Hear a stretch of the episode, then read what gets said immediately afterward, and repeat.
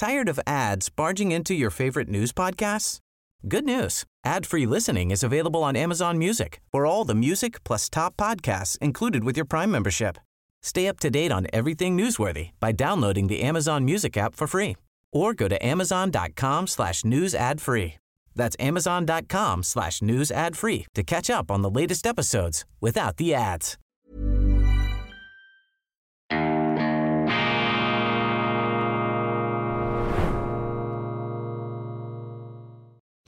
Grüezi miteinander, ganz herzlich willkommen und einen wunderschönen, entspannten guten Morgen, meine sehr verehrten Damen und Herren, liebe Freunde aus nah und fern. Ich darf Sie begrüßen zur schweizerischen Ausgabe von Weltwoche Daily, die andere Sicht, unabhängig, kritisch, trotz allem zuverlässig, gut gelaunt am Dienstag, dem 27. Februar 2024. Beginnen wir mit jenen Nachrichten, die in den Schweizer Medien keinerlei Aufmerksamkeit bekommen.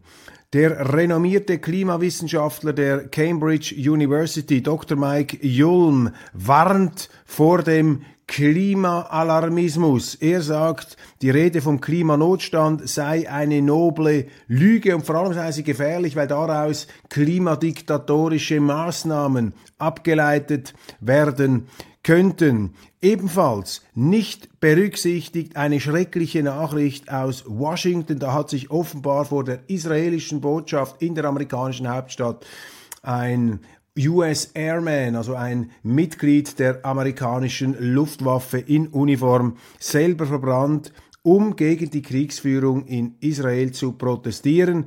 So etwas habe ich noch nie gesehen oder davon gehört, denn Selbstverbrennungen sind in meinem, in meiner Erinnerung abgespeichert im Zusammenhang mit dem Vietnamkrieg. Das hat ja dort in den 60er Jahren eine ganz neue Dynamik bekommen, als buddhistische Priester sich in Saigon selber ähm, verbrannt haben, um gegen die Politik der damaligen südvietnamesischen Regierung zu protestieren, nun also ein Mitglied der amerikanischen Streitkräfte. Ebenfalls keine müde Zeile habe ich über eine Bombenenthüllung, man kann sich dann das sagen, eine Enthüllungsbombe gelesen der New York Times, die bereits am Sonntag aufgedeckt hat, dass die CIA seit über zehn Jahren geheime Kommandobunker in der Ukraine betreibt, in unmittelbarer Nähe der russischen Grenze. Ich werde das in der internationalen Ausgabe etwas vertiefen. Das ist also eine ziemliche Negativsensation, könnte man sagen, aus Sicht der westlichen Propagandamedien, die ja den russischen Präsidenten der Paranoia und der geisteskranken Verrücktheit bezichtigt haben, als er damals vor seiner Intervention in diesen Ukraine-Krieg gesagt hat, dass eben die NATO im Begriff sei, die Ukraine zu militarisieren und zu einem Außenposten der amerikanischen Hegemonialpolitik zu machen. Nun deckt also die New York Times auf, dass die CIA tatsächlich solche Geheimbunker da unterhalten und betrieben hat und sogar Kommandoeinheiten der ukrainischen Streitkräfte trainierte seit über zehn Jahren gegen Russland und diese Kommandobunker sind auch geeignet offensichtlich, dass man von dort aus Drohnenangriffe auf russisches Territorium unternehmen kann. Die Frage ist jetzt natürlich, warum kommt das heraus? Warum wird das jetzt bekannt. Und da vermuten die amerikanischen Kommentatoren, das könnte damit zu tun haben, dass die Amerikaner jetzt den Russen signalisieren wollen werden, passt auf, ihr seid zwar im Begriff, diesen Krieg zu gewinnen, die ähm, ukrainische Front bricht zusammen an mehreren Stellen, aber hier sind Amerikaner im Einsatz, deshalb könnte dies durchaus eine Art Warnung sein, gewissermaßen eine Drohung an die Russen, passt auf, es könnten also amerikanische Geheimdienstmitarbeiter von euren Kriegshandlungen betroffen sein mit den entsprechenden Konsequenzen. Darüber rätseln jetzt die amerikanischen Kommentatoren und Deuter. Darüber schreiben unsere Zeitungen nichts. Insbesondere und besonders ohrenbetäubend das Schweigen einer neuen Zürcher Zeitung, die ja äh, sonst äh, in diesen Kriegshandlungen sehr detailliert aufklären möchte. Aber Sie sehen eben, dass leider auch bei uns, leider auch in der Schweiz, die nicht mehr neutral ist, die sich da hat hineinziehen lassen durch die Europäische Union in den Wirtschaftskrieg gegen Russland, dass eben der Propagandadruck auch in unseren Medien so groß ist, dass man Meldungen auszublenden scheint, die da nicht ins offizielle Narrativ passen, dass man eben nicht Gegensteuer ähm, gibt, sondern einfach das nachbetet, was da an offiziellen Wahrheiten verlautbart wird. Und das führt mich gleich zur nächsten Meldung. Die hat unser Kollege Raphael Lutz von der Weltwoche recherchiert. Sie finden sie auch auf Weltwoche online. Berner Wirtschaftskriege. Die Schweiz sanktioniert andere Staaten, als gäbe es kein Morgen. Ob die Maßnahmen etwas nützen, scheint in der Verwaltung niemanden zu interessieren. Verantwortlich ist SVP-Bundesrat Guy Parmelin in seiner Partei Rumorz. Ich zitiere aus dem Artikel von Raphael Lutz. Was haben Burma, Simbabwe, Belarus, Guinea, Syrien, Russland, Burundi, Venezuela, Nicaragua und Moldau gemein? All diese Staaten stehen wegen tatsächlicher oder mutmaßlicher Menschenrechtsverletzungen auf der EU-Sanktionsliste. Schön brav hat die Schweiz diese jeweils übernommen. Also die Schweiz auch ohne Rahmenvertrag da gewissermaßen freiwillig im EU-Fahrwasser. Man übernimmt diese Sanktionen. Man wäre nicht gezwungen, diese Sanktionen zu übernehmen. Und selbstverständlich haben diese Sanktionen immer etwas Willkürliches. Ich habe zum Beispiel gelesen, in den Zuschriften zu diesem Text, wenn man denn es ernst meine mit diesen wirtschaftskriegerischen Maßnahmen, warum habe dann die Schweiz noch keine Sanktionen gegen Israel ergriffen? Beispielsweise. Das kann man natürlich auch argumentieren. Man kann auch mit guten Treuen dagegen sein. Aber Sie sehen, was das Problem ist. Die Schweiz ist nicht mehr neutral und das veranlasst auch einige Weltwoche-Leser zur aus meiner Sicht richtigen äh, bzw. falschen Einschätzung, aber nachvollziehbaren Einschätzung. Ja, wir müssen ja auch gar keinen Widerstand mehr leisten gegen diesen Rahmenvertrag. Die lassen sich ja sowieso gewissermaßen unilateral, ähm, freiwillig einpacken von der EU. Man ähm, verschmilzt sozusagen mit den EU-Institutionen, ohne dass man es müsste. Also hurra, wir kapitulieren, wir liefern uns aus, wir haben keinerlei ähm, Widerstandskräfte, um da einen eigenen außenpolitischen Weg zu gehen. Und für mich als ehemaligen SVP-Nationalrat und SVPler ist natürlich besonders schmerzhaft, dass der Schweizer äh, Wirtschaftsminister Guy Parmelin da offensichtlich seinen Segen dazu gegeben hat. Und ich kann mir das letztlich nur so erklären, dass wir momentan im Bundesrat ein großes Manko an Persönlichkeiten haben mit Geschichtsbewusstsein. Wir haben doch einen komplett geschichtsblinden Bundesrat. Also ich habe weder von, und ich meine, die SVP wäre ja die Partei, die immer wieder versucht, aus einer ja, aufgeklärten Lesart der schweizerischen Geschichte die Lehren für die Gegenwart zu ziehen. Und da höre ich halt von den SVP-Leuten sehr, sehr wenig. Weder ein Parmelin, von dem ich jetzt noch nie eine größere historische Einordnung gehört habe, aber auch Bundesrat Rösti hat eher etwas, ja, apparatschikhafte Züge, funktionärshaft, sicher ein hochintelligenter Mann, der auch politisch geschickt zu ähm, handeln weiß, aber ist er in den Grundsätzen wirklich firm, ist er wirklich standhaft? Da sind bei mir auch Zweifel aufgekommen, als er jüngst äh, beschlossen hat, die Medienförderung voranzutreiben. Da fehlt meines Erachtens die geschichtliche Verwurzelung gerade dort, wo sie besonders stark sein sollte. Und nach dem Abgang verschiedener Bundesräte, ich glaube, man kann sogar einen Alain Berset, auch wenn man mit ihm in vielerlei Hinsicht überhaupt nicht einverstanden ist, man kann Alain Berset doch im weitesten Sinne zu jenen Bundesräten zählen, die aus einer geschichtlichen Betrachtung heraus zu handeln glaubten. Auch wenn sie vielleicht jetzt die Hände verwerfen und sagen, um Himmels Willen, jetzt lobt er noch den Berse. Er hat zumindest eine fundierte, ähm, zum Teil historische Gestimmtheit erkennen lassen. Und das sehe ich heute sehr wenig. Früher natürlich ein Bundesrat Blocher, auch ein Uli Maurer, ein Pascal Couchepin. Das waren Leute, die, egal wie man nun zu ihren politischen ähm, Hinterlassenschaften und Handlungen stehen mag, das sind Leute, die irgendwo noch auf dem Boden der schweizerischen Geschichte gestanden haben. Das ist heute nicht mehr ausgeprägt. Dann ein ärgerliches Interview heute Morgen in der Neuen Zürcher Zeitung. In der Schweiz besteht eine lange Tradition des Rechtspopulismus. Der Historiker Damir Skenderovic erklärt, was die SVP und die AfD verbindet ein Freiburger Historiker, der mit dem Begriff des Rechtspopulismus um sich wirft. Und für mich ist Rechtspopulismus ein Gaunerwort. Das ist ein Betrügerwort. Das ist ein Diskriminierungs- und ein Diffamierungswort, bei dem immer, während es verwendet wird, die Absicht dahinter steht, die entsprechenden politischen Akteure zu denunzieren, herunterzumachen und auch die dahinterstehenden Wählerschichten. Die SVP ist keine populistische Partei. Wenn ich Populismus nachschlage im Duden, dann steht dort, ein Populist ist jemand, der je nach Publikum sich verrenkt, ein Schlangenölverkäufer gewissermaßen, der sich immer anpasst. Rede ich vor Linken, bin ich links, rede ich vor Rechten, bin ich rechts, rede ich vor Neutralen, bin ich neutral, rede ich vor der NATO, bin ich für die NATO. Also eine chameleonhafte, wendehälsige Politik, das ist der Populismus. Und der SVP kann man ja vieles vorwerfen, aber ich glaube, Populismus Tired of ads barging into your favorite news podcasts? Good news. Ad-free listening is available on Amazon Music for all the music plus top podcasts included with your Prime membership. Stay up to date on everything newsworthy by downloading the Amazon Music app for free or go to amazon.com slash news ad free. That's amazon.com slash news ad free to catch up on the latest episodes without the ads.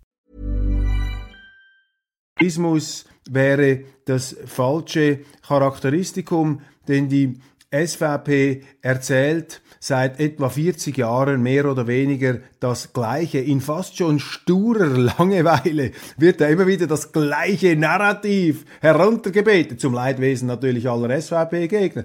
Unabhängig bleiben, weniger Staat, mehr Freiheit, geordnete Grenzen, Sicherheit und Freiheit. Das sind die großen Linien jetzt mal ganz einfach zusammengerafft und das hat doch überhaupt nichts mit Populismus zu tun. Man könnte sagen, es ist eine populäre Erzählung, das ist richtig. Und deshalb sind diese Betrügerbegriffe für mich ein zunehmendes Ärgernis und dass unsere Zeitungen da mitmachen. Das ist einfach beschämend und zeigt, dass die eine parteipolitische Agenda haben. Und dieses Interview macht nun die NZZ-Inlandchefin, die ja immer etwas um die SVP da herumschleicht und äh, sich da auch immer wieder ein bisschen anzudienen weiß. Aber man muss dann natürlich immer wieder zeigen, dass man dagegen ist. Und dann interviewt man ohne jede kritische Gegenfrage diesen ähm, merkwürdigen Politologen da aus Freiburg, der ähm, die ähm, Schweizer SVP auch in ein schiefes Licht zu rücken versucht, indem er sagt, ja, viele ihrer Plakate sind ja Exportartikel. Ja, um Himmels Willen, die SVP ist eine der erfolgreichsten Parteien in Europa. Ist ja kein Wunder, dass ihre Methoden auch kopiert werden, wie in der Wirtschaft. Ich meine, wenn dich niemand mehr kopiert, dann musst du dir auch mal die Frage stellen, was, was du selber falsch machst. Ich weiß nicht, wie viele ähm, Politologen da unseren Herrn Skenderovic ähm, zitieren im Ausland oder ob er da ziemlich eine einsame, ähm, ein, einsamer, ein einsamer Faktor ist. Kurzum, also misstrauen Sie diesen, äh, diesen, diesen Gauner, dieser, diesen Gaukler begriffen. Dann interessant auch in der NZZ immer wieder die Aufrüstung der Fronten und der Selbstgerechtigkeit des Westens. Tatsache ist, die ukrainische Front bricht. Nach diesem Avdjevka, einer chaotischen und wie wir jetzt vor allem auch in amerikanischen Zeitungen lesen können, katastrophale Niederlage für die Zelensky-Regierung und auch an anderen Stellen bricht da sozusagen die Verteidigungslinie der Ukrainer. Das sind die Fakten auf dem Feld, darüber lesen wir wenig, dafür haben wir da einen Essay, auch heute Morgen noch einmal in der NZZ, ähm, wo uns der Autor ähm, darzulegen versucht, das ist dieser Sergei Gerasimov, dass eben die Russen seit Jahrhunderten da aggressiv und bösartig einwirken in diesen Gegenden. Das ist eine derart parteiische ähm, Darstellung, und dieser Herr Gerasimov hat ja auch hier einen Artikel einmal geschrieben, den ich kürzlich angesprochen habe, dass Putin die dunkelste Periode in der russischen Geschichte verkörpert, eine der dunkelsten. Und selbst wenn sie der größte Putin-Kritiker sind. Ich meine, das ist einfach geschichtsblinder Blödsinn, was da erzählt wird. Ich meine, was ist denn mit Stalin? Was ist denn mit Ivan dem Schrecklichen? Was ist mit all diesen Zaren im 19. Jahrhundert, die das Brutalste noch mit der Leibeigenschaft ihre eigenen Leute unterdrückt haben? Das sind doch komplett außer Rand und Band entrückte, verrückte Maßstäbe, die da angewendet werden und die mir zeigen, dass eben dieser eben Propagandadruck, das süße Gift der Propaganda auch leider in den Schweizer Medien immer mehr um sich greift. Schweden kann der NATO beitreten, das ist noch eine wichtige Entscheidung des gestrigen Tages. Sowohl Orban wie auch Erdogan haben da ihren Widerstand aufgegeben. Schweden für mich ja ein ähm, Beispiel auch für sogenannten Orwellschen Doublethink.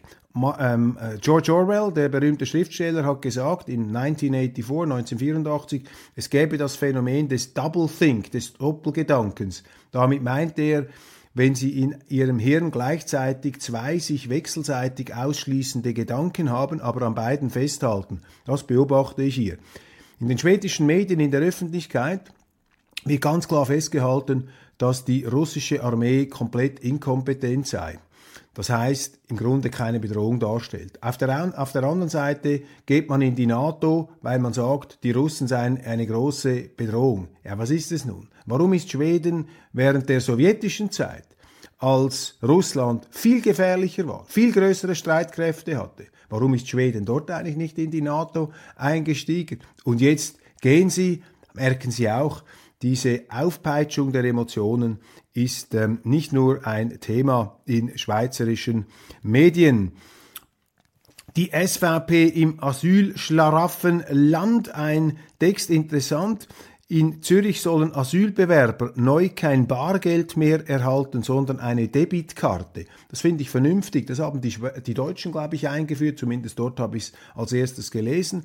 Und diese Debitkarte bedeutet, dass eben die in die Schweiz kommenden Migranten nicht einfach Geld in die Heimat schicken können, sondern dass du hier für deine bestimmten ähm, Verpflichtungen so eine Bezahlkarte einsetzen kannst, aber eben nicht als Geldtransfermaschine ins Ausland. Ebenfalls interessant, was in, der, in den Schweizer Medien sehr klein gefahren wird, mit Ausnahme etwas des ähm, Tagesanzeigers. Es gibt nun begründete Nachrichten, dass Alexei Nawalny kurz vor seiner Auslieferung nach Deutschland gestanden hat, ein Gefangenenaustausch, denn in deutschen Gefängnissen ist ein mutmaßlicher ähm, Kämpfer der russischen Geheimdienste inhaftiert aufgrund des sogenannten Tiergartenmordes. Ich will da nicht in die Details einsteigen.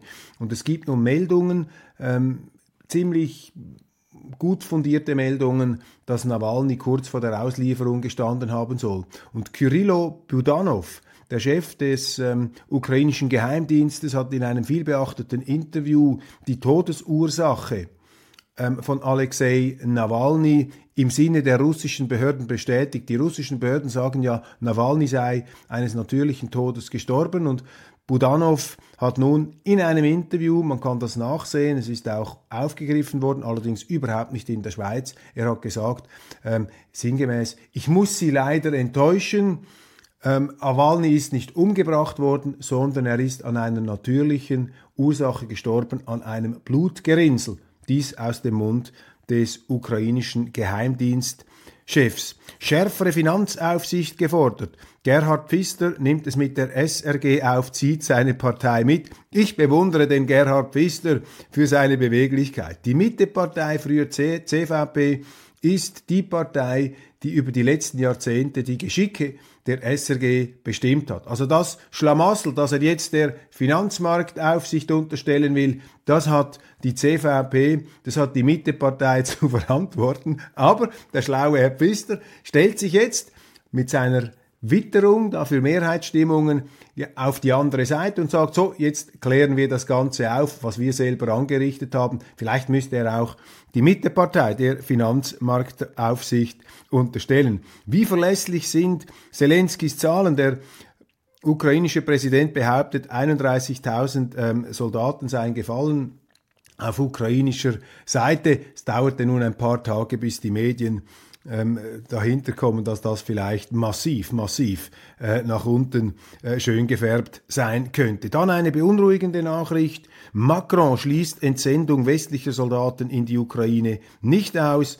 Das ein Zeichen für die ja, schauspielerhafte, bühnenreife Flexibilität dieses Politikers, der in der Vergangenheit sich immer etwas als Ausgleichspolitiker profiliert hat, aber jetzt einer Eskalation das Wort redet, die im Grunde ja mit dem Weltkrieg jongliert. Also wenn NATO-Soldaten in die Ukraine gehen sollten, meine, das ist eine derartige Verrücktheit und eine derartige Verantwortungslosigkeit, dass man sich nicht mehr wundern muss, warum auch in Frankreich immer mehr Leute sagen, mit dieser Regierung wollen wir nichts mehr zu tun haben. Dann eine Groteske in der Stadt Zürich. 175 Millionen Franken falsch ausbezahlt. Die Zürcher Kantonalbank hat die Februarlöhne der Stadt Zürich irrtümlich doppelt ausbezahlt, also an die Beamten. Schuld an der Panne soll ein Swisscom-Lieferant sein, meldet der Tagesanzeiger. Aber das ist gar nicht der entscheidende Punkt. Der entscheidende Punkt ist, dass offensichtlich bei den Zürcher Behörden jetzt x Briefe eingegangen gegangen sind, wo sich die Beamten wehren und sagen, nein, wir zahlen das nicht zurück, wir wollen das behalten. Also quasi wie Monopoly. Die Bank hat sich zu deinen Gunsten geirrt, du bekommst 2000 Franken, nur sind das natürlich viel mehr als 2000 Franken. Das ist dann ein 14. Monatslohn, irrtümlich ausbezahlt. Und jetzt haben wir noch Beamten, denen, Beamte, denen es sowieso nicht so schlecht geht, die sich weigern, das zurückzuzahlen. Also, da müsste ja in der Stadt Zürich jeder Beamte sofort entlassen werden, der sich weigert, das zurückzuzahlen. Das ist eine unrechtmäßige Aneignung von Geld, das einem gar nicht gehört. Aber diese Mentalität, diese Weigerungsmentalität, diese Konsummentalität, meine Damen und Herren, bevor wir uns da über Russland und andere Länder aufregen und über die bösen Chinesen und ihren autoritären Staat, müssen wir zuerst etwas die Unordnung im eigenen Stall, im eigenen Haus ins Visier nehmen. Ich danke Ihnen ganz herzlich für die Aufmerksamkeit. Das war's von Weltwoche Daily Schweiz für heute. Jetzt gleich die internationale Ausgabe. Ich freue mich, wenn Sie auch da dabei sind.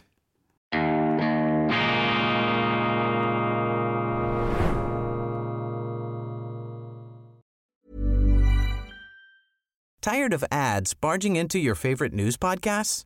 Good news. Ad-free listening is available on Amazon Music for all the music plus top podcasts included with your Prime membership. Stay up to date on everything newsworthy by downloading the Amazon Music app for free or go to amazon.com slash news ad free. That's amazon.com slash news ad free to catch up on the latest episodes without the ads.